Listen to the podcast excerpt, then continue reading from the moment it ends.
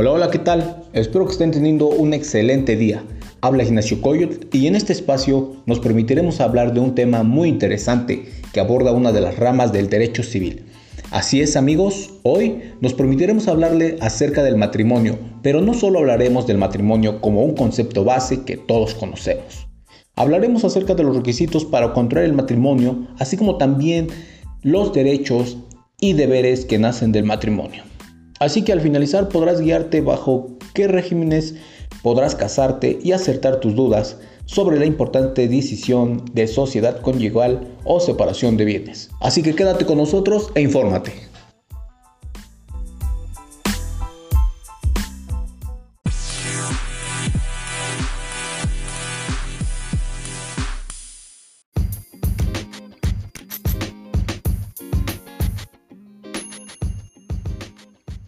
Así que sin más, comencemos. Partiremos primero con el concepto base para entrar en materia, porque ¿sabías que el matrimonio se define como la unión de hombre y mujer consentada mediante determinados ritos o formalidades legales? Es un acto jurídico que constituye a un acuerdo de voluntades entre dos personas, que tienen por objeto crear entre ellas una comunidad de vida estable y permanente, y genera efectos jurídicos en que las personas de los cónyuges, en sus bienes y en sus hijos. Además, quiero agregar como dato interesante que el matrimonio da origen a un estado civil, dicho como una situación jurídica determinada de los cónyuges a las que se aplica una serie de normas que pueden considerarse como una unidad normativa.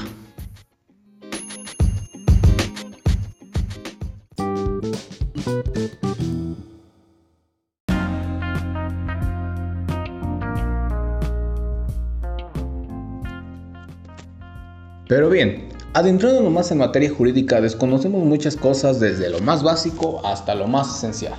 Hablar particularmente del matrimonio, todo se comprende bien hasta que firmamos un acta de matrimonio.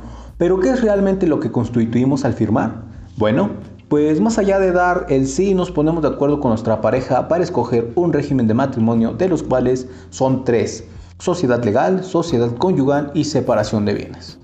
En cuestión de la sociedad legal, esta comprende desde que están casados, los bienes que obtengan serán de ambos, pero los bienes pertenecientes a los cónyuges en partes iguales.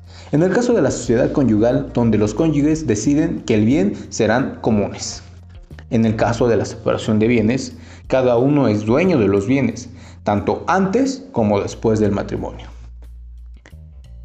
Me permitiré dar un ejemplo una vez aclarado esto en el que supongamos una pareja donde ambos son empresarios, están pensando en contraer matrimonio, aunque ninguno de los dos quisiera perder el patrimonio que han adquirido con sus negocios, pero sin embargo se quieren seguir apoyando mutuamente en sus negocios y sucede muy seguido que ambos quieren crecer en conjunto. En este caso, el régimen ideal para este matrimonio, analizando sus intereses, el régimen de matrimonio legal para que en un futuro, si estos, por la razón que sea, desean divorciarse, los bienes que contraen durante el matrimonio se repartirán en partes iguales al disolver dicho matrimonio. De esa manera no se pierde nada. Estamos hablando de separación de bienes y esto está fundamentado en nuestro artículo 60 que nos dice que el régimen económico del matrimonio puede ser de sociedad conyugal o separación de bienes, como ya hemos explicado y definido cada una de ellas anteriormente. El régimen económico se elegirá con la manifestación voluntaria de los contrayentes. En este caso, sus intereses lo han platicado anterioridad eh, antes de firmar este contrato civil, por lo que eh, la manifestación voluntaria se hace antes de iniciar la celebración del contrato civil de matrimonio. ¿Cómo lo manifiesto en este ejemplo?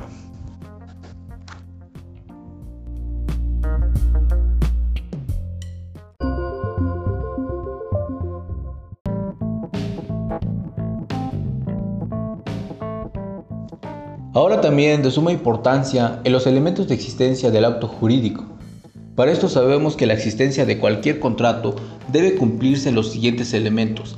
Sin ellos, un acto jurídico no puede ser iniciado, son aquellas de tal manera imprescindibles que si no aparecen en el acto, éste no puede llegar ni siquiera a conformarse. Estas son la voluntad o el consentimiento. Es un elemento esencial de definición del acto jurídico. El motor principal en los contratos es la voluntad. A esa voluntad se le llama consentimiento y se integra por dos voluntades que se conciertan. Esto es, dos quereres que se reúnen y constituyen una voluntad común, como lo vimos en los intereses de nuestro ejemplo anterior. Una segunda es el objetivo. La cosa, el motivo causante de realizar el acto jurídico el objetivo jurídico que se desea. En una tercera parte, la solemnidad.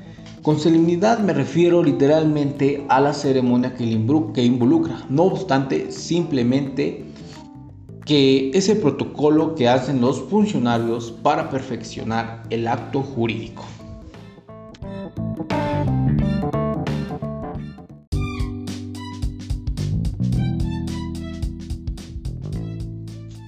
Esto ha sido un espacio informativo. Muchas gracias por tu atención y hasta luego.